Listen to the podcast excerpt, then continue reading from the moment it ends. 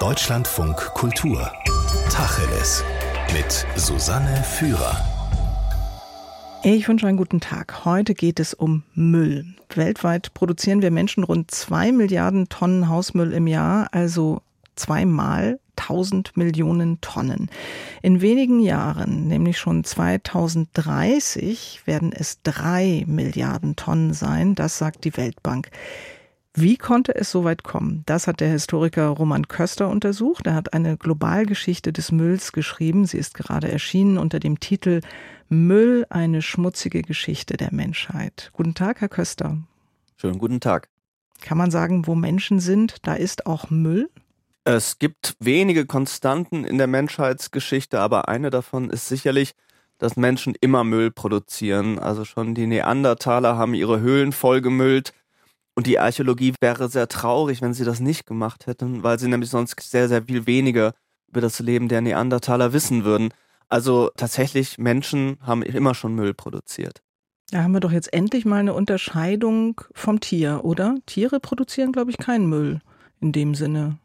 Das stimmt. Ja, Tiere produzieren natürlich auch Fäkalien und anderes. Sie haben aber zum Beispiel in der Regel sehr, sehr wenige Gebrauchsgegenstände, die in irgendeiner Form nutzlos werden können. Sie eignen sich die Natur nicht auf diese Art und Weise mit Artefakten und Instrumenten an und dementsprechend können die Sachen auch nicht gewissermaßen außer Gebrauch geraten, wenn sie vorher nämlich eigentlich gar keinen Gebrauch hatten. Insofern, da müsste ich mal drüber nachdenken, aber es wäre zumindest ein interessanter Gedanke darin, einen Unterschied zwischen Mensch und Tier zu erblicken. Müll gab es schon immer in dem Sinne, dass Menschen schon immer gesagt haben, so das brauche ich nicht mehr, das will ich nicht mehr haben, das tue ich weg. Aber die Einschätzung dessen, was jetzt Müll ist, das, die hat sich doch wahrscheinlich verändert über die Jahrtausende, oder? Genau. Müll ist zunächst erstmal etwas, was Menschen auch dadurch produzieren, indem sie eine Wertzuweisung treffen. Also indem sie sagen, das kann ich noch gebrauchen, das ist für mich nutzlos, das will ich irgendwie aus meiner Behausung schaffen und als Müll erklären. Was jeweils als Müll erklärt wurde, hat sich durch die Geschichte hindurch fundamental verändert. Das hängt aber zunächst erstmal damit zusammen, in welcher materiellen Welt wir leben. Im Mittelalter hatten die Menschen eben ganz andere Haushaltsgegenstände, Küchenabfälle oder Küchenutensilien und dementsprechend haben sie eben auch ganz andere Sachen zum Müll erklärt, als wir das heute tun wo wir eben mit ganz vielen Verpackungen, Elektrogeräten und so weiter konfrontiert sind. Wie kommt denn ein Historiker zum Müll? Ja, wie das so oft im Leben ist, zunächst durch einen biografischen Zufall, dass ich nämlich irgendwann vor ähm, Jahr 2008 war das sogar schon, einen Job gesucht habe und in einem vergleichenden Projekt zum deutschen und britischen Müll an der Universität Glasgow gelandet bin. Und ich gebe zu, am Anfang hat mich das jetzt nicht vor Freude überwältigt, aber dann habe ich angefangen, mich mit dem Müll genauer zu beschäftigen und dann gelernt, was man eben interessante Erkenntnisse da rausziehen kann. Und seitdem schäme ich mich zumindest nicht mehr zu sagen, dass ich Müllhistoriker bin. nee, man lernt viel Interessantes und ich würde gerne mal noch auf äh, zwei, drei Punkte aus der Müllgeschichte eingehen, bevor wir zu unserer heutigen Situation kommen. Sie folgen dem Müll, ja, wie gesagt, durch die Jahrtausende. Das Buch ist chronologisch aufgebaut. Da sieht man auch ganz gut, wie besonders unsere heutige Situation ist, wenn wir sie mit früheren vergleichen.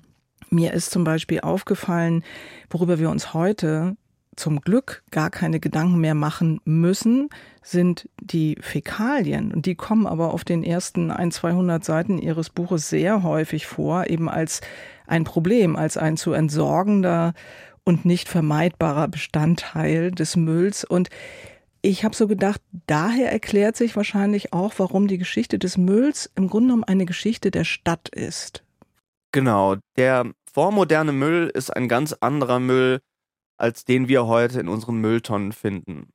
Er ist, besteht zum Teil aus Asche, aus dem Hausbrand, vom Kochen, aber zu einem Großteil einfach aus menschlichen Fäkalien, weil Kanalisationssysteme wie wir sie heute kennen, eben erst seit der zweiten Hälfte des 19. Jahrhunderts gebaut werden. Und vorher landete der, die meisten Fäkalien, die wir produziert haben, in der Senkgrube oder wurde abgeschwemmt oder auf eine andere Art und Weise auf einen Misthaufen gestapelt. Fäkalien waren, gehörten zu den wichtigsten Müllfraktionen, waren aber eben auch für vormoderne Gesellschaften sehr nützlich, weil es eines der wenigen wirklich wirksamen Düngemittel gewesen ist, die vormoderne Gesellschaften gehabt haben und da sie auch eigentlich ständig mit einer Knappheit an Nahrungsmitteln oder äh, Hunger konfrontiert waren, waren sie eben dementsprechend auch sehr nützlich. Und das erklärt schon vieles in der vormodernen Müllgeschichte bis ins 18. Jahrhundert. Und die Geruchsbelastung können wir uns ja nur annähernd vorstellen. Also endlich mal ein Gebiet, wo wir eindeutig einen Fortschritt feststellen können. Ich war auch überrascht, Herr Köster, zu erfahren, wie lange noch Tiere in der Stadt gehalten worden sind. Also ich meine jetzt Nutztiere, nicht andere Tiere. Gestern bin ich in Berlin gerade noch mal wieder einem Fuchs über den Weg gelaufen. Ähm, Sie nehmen, geben ein Beispiel, dass in den 1920er Jahren in Neapel Kühe sogar in Wohnungen im vierten Stock gehalten wurden. Warum wurden denn Nutztiere in der Stadt gehalten, die ja auch wieder Müll, eben Fäkalien produziert haben?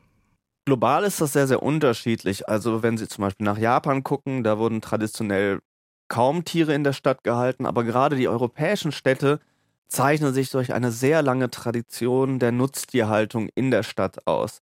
Das sind Kühe, das sind aber vor allem auch Schweine, das sind Ziegen, zum Teil Schafe. Also heute gibt es ja in der Regel zumeist nur von Füchsen oder Wildschweinen gelegentlich in Berlin abgesehen. Äh, hauptsächlich Haustiere. Das ist aber in der, in der alten Stadt noch erstaunlich lange, bis teilweise bis nach dem Zweiten Weltkrieg, gab es einfach sehr, sehr viele Nutztiere. Die machen zwar auch Dreck und Lärm und Schweine behindern den Verkehr, sie sind aber eben auch sehr nützlich. Sie können als Zugtiere eingesetzt werden im Fall von Rindern oder äh, man kann Abfälle an sie verfüttern.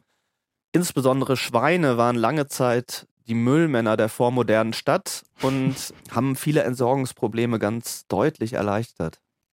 Mir war ja gar nicht klar, wie schwierig es ist, eine wirklich funktionierende Müllabfuhr aufzubauen. Ab wann war denn das in Europa der Fall? Ab wann gab es da professionelle Müllabfuhren? Es hängt immer davon ab, wie man Müllabfuhr genau definiert. Also es gibt zum Beispiel schon in mittelalterlichen Städten Fälle, dass Menschen damit beauftragt werden, die Straßen sauber zu halten oder sich um den Hafen zu kümmern, der üblicherweise besonders dreckig war wirklich von professionellen Müllabfuhren, die auch von, der Städ von den Städten bereitgestellt werden, das, das ist etwas, was sich in der zweiten Hälfte des 19. Jahrhunderts hauptsächlich entwickelt. Dass die Städte sagen, wir übernehmen die Verantwortung für die Sauberkeit der Stadt, wir überlassen das nicht einfach den Lumpensammlern, die in der Regel nur das aus dem Müll ziehen, was sich eben verwerten lässt, sondern wir übernehmen die Verantwortung. Dann gibt es eben Mülltonnen mit Hoheitszeichen, und äh, spezialisierte Abfuhrwagen und eine Arbeitsbrigade, die sich darum kümmert. Und das ist eine Entwicklung, die im Wesentlichen in den 1870er, 1880er Jahren in Gang kommt. Und da entwickelt sich die Müllabfuhr, wie wir sie heute kennen. Und sie funktioniert aber auch nur in funktionierenden Staaten. Ne? Ja, das ist ganz interessant, dass Müll ganz viel mit dem Vertrauen der Menschen in den Staat und in die Obrigkeit zu tun hat. Man spricht, das ist jetzt ein Fachterminus, den finde ich aber sehr, sehr schön, nämlich von der, von der Poesie der Infrastruktur. Ne? Also wenn die Müllabfuhr funktioniert und wenn der Bus pünktlich kommt, dann steigert sich auch das Vertrauen der Menschen in die Obrigkeit, während wenn das nicht der Fall ist, sehr häufig sich ein oft geradezu äh, konfliktträchtiges Verhältnis entwickelt. Und insofern, wenn wir Fälle vergleichen wollen, wo die Müllabfuhr besonders gut funktioniert und Fälle vergleichen wollen, wo sie schlecht funktioniert, hat es ganz häufig ganz, ganz viel mit Staatsvertrauen oder Misstrauen in den Staat zu tun. So viel Müll wie heute gab es auf jeden Fall noch nie. Und das liegt jetzt nicht nur daran, dass es so viele Menschen gibt wie noch nie, sondern die Müllmenge pro Mensch ist ja auch äh, enorm gestiegen. Und der Müll wird immer mehr. Wann hat eigentlich diese zurzeit ja wirklich rasante Steigerung, also exponentielle Steigerung im Grunde genommen. Wann hat die begonnen? In den USA, die gewissermaßen bis heute der Spitzenreiter im weltweiten Müllaufkommen pro Kopf sind, hat es bereits in den 1920er Jahren begonnen, als sich neue Formen des Massenkonsums durchsetzen. Global gesehen, der eigentliche, äh, eigentliche Wachstumsschub kommt in den 1950er und 1960er Jahren und trifft auch auf einen auf Stadtreinigungsämter, die darauf überhaupt nicht vorbereitet sind. Die denken, der Müll wächst weiterhin langsam und in den 60er Jahren in der Bundesrepublik beispielsweise gehen die Müllmengen durch die Decke. Allein in den 60er Jahren verdoppeln sich die Müllmengen. Und das ist eigentlich der Auftakt für eine globale Entwicklung, die heute un ungebrochen leider andauert. Also die Prognosen für die Müllmengen sind nicht besonders optimistisch und global wird geschätzt, dass sie etwa bis 2050 sogar noch um 75 Prozent zunehmen werden. Hm. Und bis 2030 ja immerhin um ein Drittel, hat die Weltbank zumindest vorhergesagt.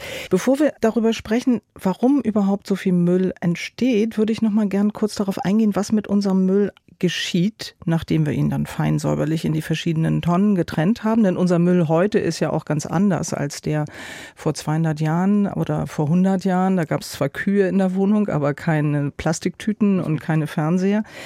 Heute wird ja ein großer Teil des Mülls verbrannt. Das wirkt ja zunächst erstmal in unserer umweltbewussten Zeit so hm, sehr verschwenderisch. Warum wird eigentlich so viel Müll verbrannt?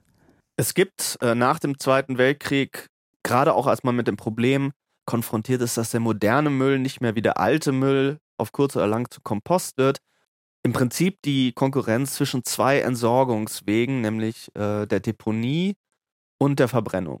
Das Recycling kommt dann auch später, ist aber ein bisschen eine andere Geschichte. Das Problem ist, dass bis heute eigentlich die Deponie immer noch die größeren Probleme aufwirft. Darüber ist unglaublich intensiv gestritten worden. In den 1980er Jahren wurde das auch teilweise insbesondere von Bürgerbewegungen ganz anders gesehen, die vor allem in der Verbrennung die große Gefahr entdeckt haben. Auf langfristige Sicht hat sich jedoch gezeigt, dass es unglaublich schwer ist, ähm, Mülldeponien einerseits zu verhindern, dass sie das Grundwasser kontaminieren. Sie sind aber vor allem auch sehr, sehr klimaschädlich, weil durch die Fermentierungsprozesse auf einer Deponie sehr, sehr viel Methan und andere Klimagase entstehen. Ja, da gab es ja eine ganze Reihe von Umweltskandalen in den 70er und 80er Jahren, ne, wo man dann entdeckt hat, wie viel Gift in diesen Deponien ruht und eben nicht ruht, sondern eben austritt in die Erde und ins Grundwasser. In den 60er Jahren war man noch der Meinung, man müsste irgendwie so einen Abstand von drei Metern zum Grundwasser halten und macht dann noch so eine Filterschicht von ein Meter gesiebten Müll und dann hat sich die Laube.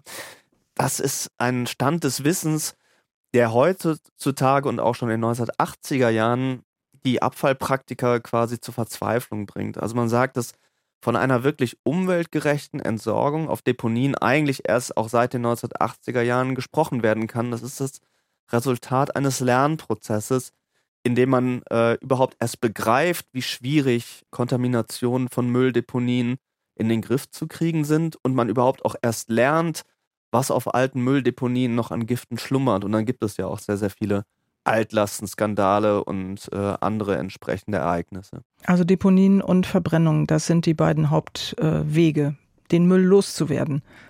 Genau, wobei die Verbrennung lange Zeit im Zentrum umweltpolitischer äh, Debatten stand. Und das Argument war immer, dass man eigentlich gar nicht weiß, was man da verbrennt und in welchen Kombinationen man das verbrennt und welche Schadstoffe dabei entstehen. Nichtwissen wird in den 1980er Jahren eigentlich zu dem Argument, um gegen Müllverbrennungsanlagen zu argumentieren. Und es gehört eigentlich zu den erstaunlichen Fällen der Müllgeschichte, dass diese Proteste, die in den 1980er Jahren noch sehr, sehr intensiv sind, in den 90er Jahren plötzlich überhaupt gar keine Rolle mehr spielen. Und ich unterhalte mich gelegentlich mit Umwelttechnikern und die sagen aber auch, dass sie heute mit den Filtersystemen, die es gibt, lieber neben einer Müllverbrennungsanlage als etwa neben einem Braunkohlekraftwerk leben würden, wenn das die Wahl ist. Und dann gibt es noch Müll, der recycelt wird. Dazu muss man allerdings sagen, dass alleine die Menge an Plastikverpackungen sich in Deutschland in den letzten 20 Jahren verdoppelt hat. Und laut Gesetz sollten eigentlich 70 Prozent unseres Plastikmüll, also unseres Plastikkonsums recycelt werden. Es sind aber nur 40 Prozent. Ähm, Recycling gilt ja heute auch so als eine sehr umweltfreundliche Angelegenheit. Trifft denn das Ihrer Ansicht nach zu? Das hängt zu einem guten Teil immer von dem Material ab, was man recycelt. Es gibt eingespielte Recyclingwege bei etwa Papier, bei Glas, insbesondere auch bei organischem Müll, die, glaube ich, sehr, sehr gut funktionieren und die wirklich Umweltbelastung effektiv verringern. Das große Problem, wenn wir nur den Hausmüll betrachten, besteht in der Recycling von Plastik. Und das ist bis heute extrem schwierig. Wenn Sie sich zum Beispiel auf die Statistiken des Recyclings in der Bundesrepublik gucken, da äh, wird unter Recycling häufig auch die sogenannte thermische Verwertung äh, gefasst. Das heißt einfach, man verbrennt das hm. Plastik in der Müllverbrennungsanlage und gewinnt Strom und Wärme daraus. Das ist leider Gottes bei dem aktuellen Stand der Technik immer noch sehr, sehr häufig tatsächlich der beste Weg, damit umzugehen, weil Plastik ja nicht nur gewissermaßen als Plastik problematisch ist, sondern auch häufig in sehr, sehr komplexen Kombinationen auftritt und dadurch zum Teil unheimlich schwer wieder zu verwerten ist. Das berühmte Beispiel ist immer die Käseverpackung. Das sind irgendwie 10, 12, 14 miteinander verschweißte Folien. Die kriegt man nicht wieder getrennt oder unter so einem Aufwand, dass das sich wirklich überhaupt nicht mehr rechnet. Ein anderes klassisches Beispiel sind auch Babywindeln. Mhm. Ja, also sie haben da sowohl die Fäkalien drin, als auch eine ganze Vielzahl an unterschiedlichen Materialien. Also Windeln sind mittlerweile auch echte Hightech-Produkte, aber unglaublich schwer zu recyceln. Wir wissen ja, am besten wäre es ja wahrscheinlich, es wird gar nicht erst so viel Müll entstehen. Das ist immer viel besser, als den Müll dann zu recyceln. Was sind denn eigentlich genau die Gründe für diesen enormen Anstieg der Müllmenge? Also man sagt dann immer, ja, das äh, passt ja auch zu den 60er Jahren, Wirtschaftswunder, Aufkommen der Konsumgesellschaft. Aber dass wir in einer Konsumgesellschaft leben, heißt doch erstmal nur, dass ich mehr konsumiere und nicht unbedingt, dass ich mehr wegwerfe. Man kann die Ursachen äh, für die steigenden Müllmengen unter eine Schlagzeile fassen. Massenkonsum, das wird sehr, sehr häufig gemacht. Ich glaube aber, damit erzählt man noch nicht mal die Hälfte der Geschichte weil es eben nicht nur der Konsum alleine ist, der so viel Müll produziert, sondern vor allem auch die Form, wie wir konsumieren. Und da kommt, wenn wir zum Beispiel nur den Hausmüll betrachten, der Supermarkt als ein ganz entscheidender Faktor ins Spiel, der eben aber auch deutlich macht, dass wir nicht einfach nur mehr konsumieren, als wir das vor 50, 60 Jahren getan haben, sondern eben auch ganz anders konsumieren. Und das ist, wenn man die steigenden Müllmengen erklären will, ein ganz wichtiger Faktor. Also Sie schreiben, dass in den reichen Ländern des Westens die Hälfte aller Lebensmittel unverbraucht weggeworfen wird. Die Hälfte. Also ich denke dann, das schreiben Sie auch an die Tiere, ja, die mhm. dafür, die geboren, aufgezogen und geschlachtet wurden, zerlegt wurden und so weiter, damit ihr Fleisch dann weggeworfen wird. Also da ist schnell eine moralische Empörung da. Aber warum passiert das? Ganz simpel, weil wir es können, es uns leisten können? Ein wesentlicher Faktor oder eine ganz zentrale Entwicklung, die für mich eigentlich mit die Ursache von allem ist, ist, dass sich nach dem Zweiten Weltkrieg zum Teil an Entwicklungen in der Zwischenkriegszeit anschließend Techniken der Massenproduktion durchsetzen, die die Massenproduktion von insbesondere Lebensmitteln, Bekleidung ermöglichen, also in Bereichen, wo das vorher lange Zeit schlichtweg nicht möglich war. Also noch in den 20er, 30er Jahren sind die Techniken, um zum Beispiel Massentierhaltung wirklich effizient durchzuführen, noch gar nicht vorhanden. Sie brauchen eben nicht nur die entsprechenden Ställe, sie brauchen die Medikamente, sie müssen, haben, müssen die Möglichkeiten haben, das Fleisch zu verpacken, flexibel mit LKWs zu transportieren und so weiter, das Fleisch die ganze Zeit mit Kühlketten kalt zu halten und so weiter. Das sind Entwicklungen, die sich in ihrem Zusammenspiel erst nach dem Zweiten Weltkrieg durchsetzen. Aber die Massenproduktion, insbesondere von Lebensmitteln und von Fleisch, was Sie gerade angesprochen haben, ändert in Bezug auf unseren privaten Konsum alles. Ja, also der Fleischkonsum wird dadurch sehr, sehr viel stärker. Die Preise für Fleisch werden deutlich geringer und man kann das sich bequem im Supermarkt kaufen. Man muss nicht mehr beim Metzger an die Theke, sondern kann sich einfach die Plastikverpackung mit dem Schnitzel packen Dahinter steht eine riesenhafte Logistik, neue Formen der Massenproduktion, die das einerseits für uns extrem bequem machen, auf der anderen Seite aber A, viel Müll durch Verpackung produzieren, aber eben auch ganz stark Phänomene der Überproduktion hervorbringen, die dazu beitragen, dass unglaublich viel Lebensmittel gar nicht verkonsumiert, sondern unverbraucht weggeworfen werden. Dann gibt es ja immer wieder Appelle an das Gewissen der Menschen oder Vorschläge quasi durch eine Art Erziehung der Bürgerinnen und Bürger darauf hinzuwirken, dass weniger weggeworfen wird. Dann wird das nochmal gestützt durch bestimmte Gesetze und Verordnungen. Ähm, die Älteren unter uns wissen, dass man früher im Kaufhaus die Tüte noch umsonst bekommen hat, für die man heute zahlen muss. Oder es gibt dann so Appelle am Gemüseregal im Supermarkt, wo zwar diese kleinen Henkeltütchen immer noch da sind, aber dann steht daneben, bitte benutzen Sie doch lieber das äh, Stoffgemüsenetz mehrfach. irgendwie scheint es nicht so richtig zu verfangen. Ne? Man könnte jetzt einen langen Exkurs über die Geschichte des Konsums und der Konsumkritik machen. Machen wir jetzt aber nicht. Machen wir jetzt aber nicht, genau. Danke. äh, ähm, also wir können das Problem bis ins 18. Jahrhundert äh, zurückverfolgen, dass Menschen dazu erzogen werden sollen oder aufgefordert werden, anders zu konsumieren. Schon im 19. Jahrhundert sollen sie keinen Lachs aus Dosen essen, weil das ästhetische Empfinden des Bürgers beleidigt. Tatsächlich sind solche Appelle weitgehend nutzlos oder sie verfangen vor allem bei den Leuten, die eh schon der Meinung sind, man müsste das so machen.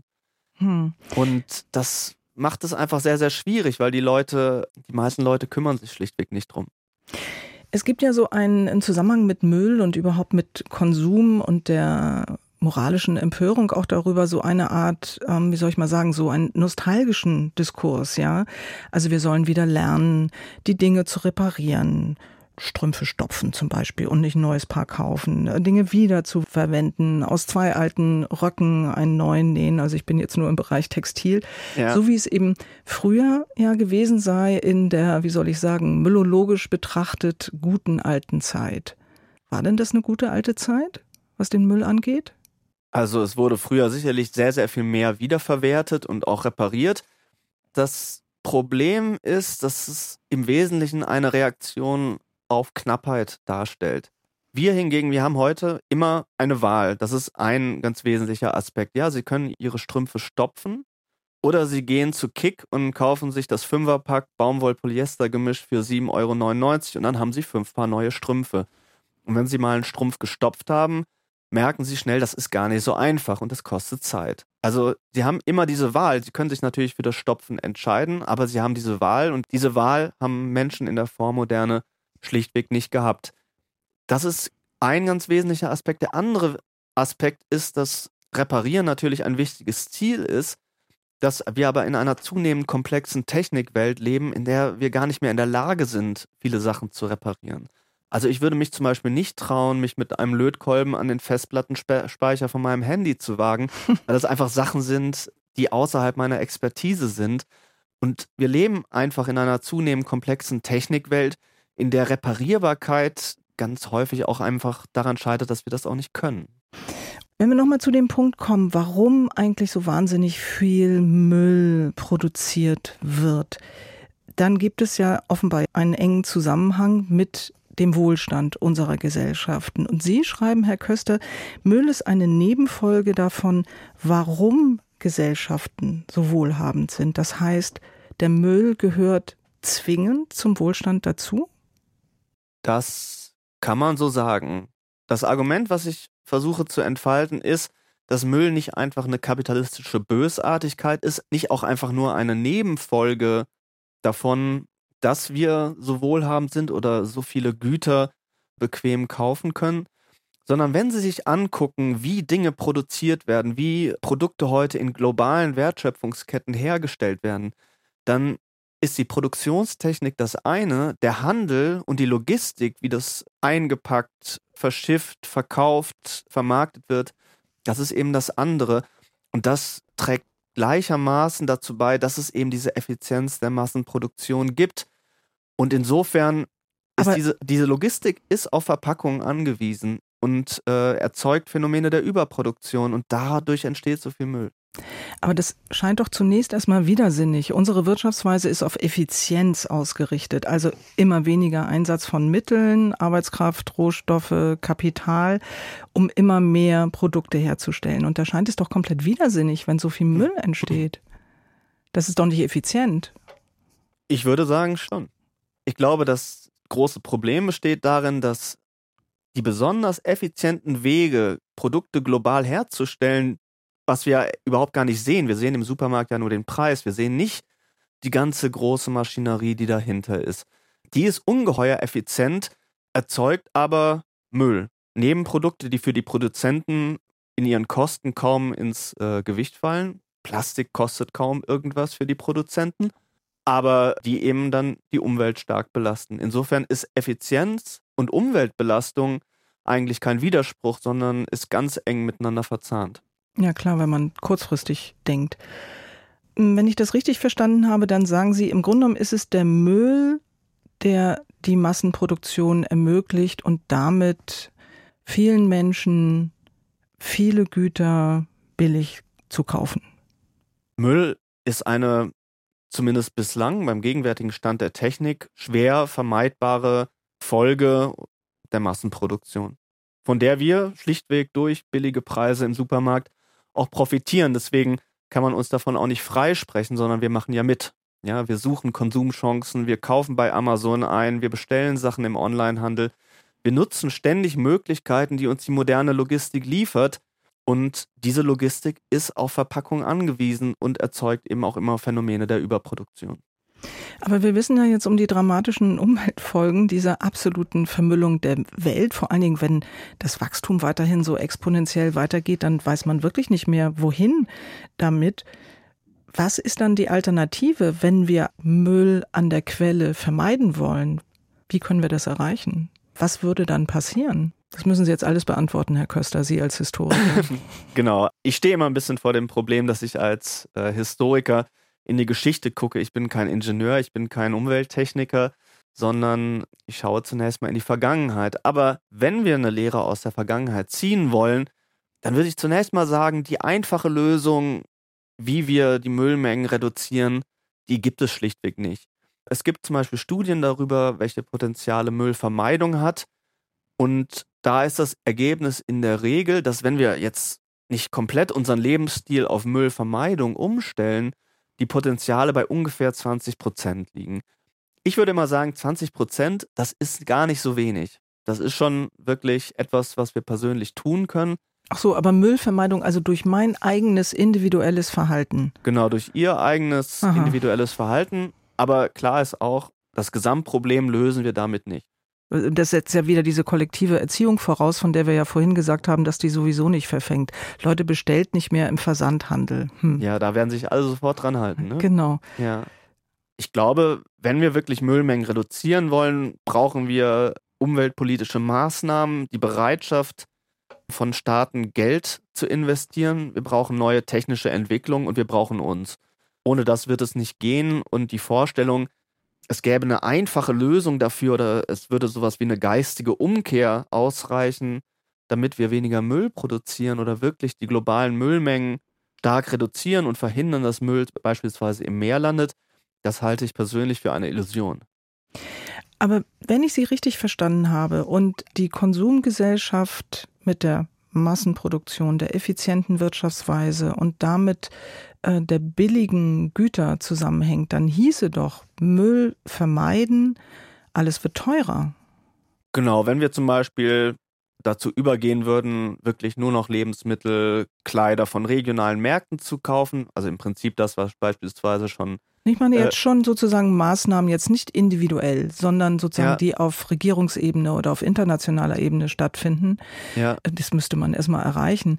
Wie soll man dafür politische Mehrheiten bekommen? Das ist die Frage, die mich gerade umtreibt. Dass also, Leute sich freiwillig dafür entscheiden, äh, weniger Geld im Portemonnaie zu haben.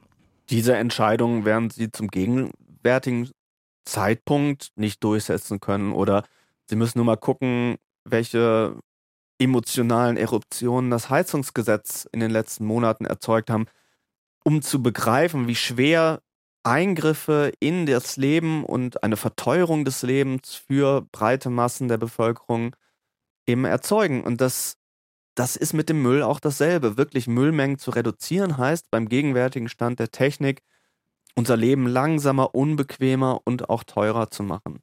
Und die Frage ist, inwiefern kann man das politisch durchsetzen?